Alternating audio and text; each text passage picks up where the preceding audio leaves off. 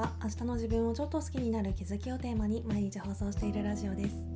1日2回私なりの心地よい暮らしのコツや日常での気づきをお話ししています。もしよろしければフォローコメントなどお待ちしております。ということで今回はどんなに相手が自分に与えたマイナスな影響が背景にあってもあくまで先に手を挙げた方が悪いみたいになるのって残酷だよねっていう話をしたいと思います。もちろん手を挙げるっていうのは比喩表現でもちろん殴る蹴るとかそういう話ではなくて例えばずっと蓄積され続けていた不満が爆発して前から思ってたんだけどその態度何なのって切れたりとかきつい態度を取ったりっていう意思表示をするとその前に相手から受け続けていたストレスがどんなに大きくてもそれは表面化せずこっちが起こした反撃だけが取り沙汰されるのって何なんだろうねっていう話なんですけど今仕事でたまに関わる機会のある人の中に無自覚なのか分かんないけどとにかくめちゃくちゃ迷惑をかけてくる人がいて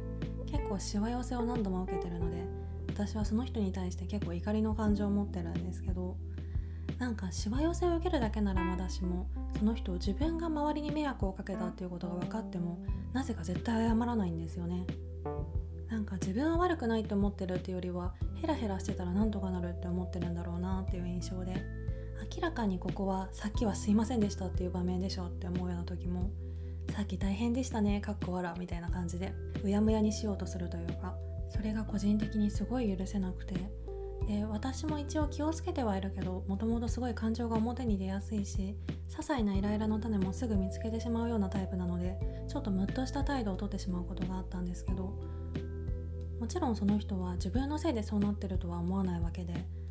なんか今日イライラしてます？みたいな感じで。なんか単純にこっちが大人げないというかご機嫌斜めみたいな雰囲気になっていやこの理不尽さよっていう。あまりにもムカつくので一回はっきり言ってやろうかなとかもっと分かりやすく態度に出してやろうかなとかまあ私も性格が悪いのでついそんなこと思ってしまったりもしたんですけどいや待てよこのパターン前に一回失敗してるよなっていうことを思い出して私どちらかというともともとあんまり人と派手に対立とかはしないタイプで表面上はとりあえずヘラヘラしておく事なかれ主義みたいな傾向が強いんですけど過去に一度だけ派手に言い争いをしたことがあってその時がまさに今みたいなシチュエーションだったんですよね。自覚があるのかないのかは知らないけどとにかくこっちのマイナスな感情を引き出してくる行動を取り続けてきたくせにそれにとうとうこっちが耐えかねてその態度何なのみたいな感じでこっちが手を挙げたというか怒りを表明したらなんかこっちが悪いみたいな大人げないみたいになったっていうか一回だけそういう後味の悪い思いをしたことがあるんですけど考えてみたらこれ今と同じ状況じゃんってなって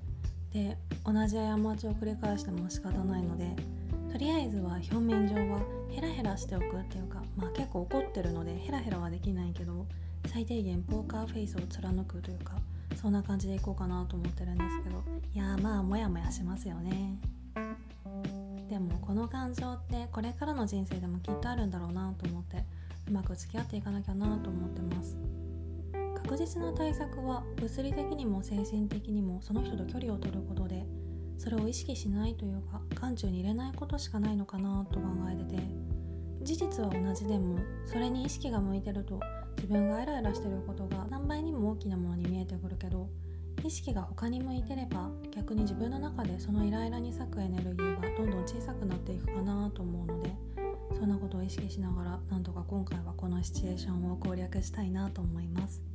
今回はそんな感じです。レターでの質問感想も絶賛募集中ですのでぜひお気軽にいただけたら嬉しいです。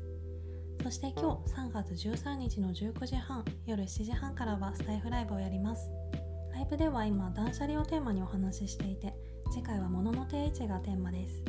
10分から15分くらいでサクッとやってるのでもしよかったら是非遊びに来てください。それではまた次の放送でお会いしましょう。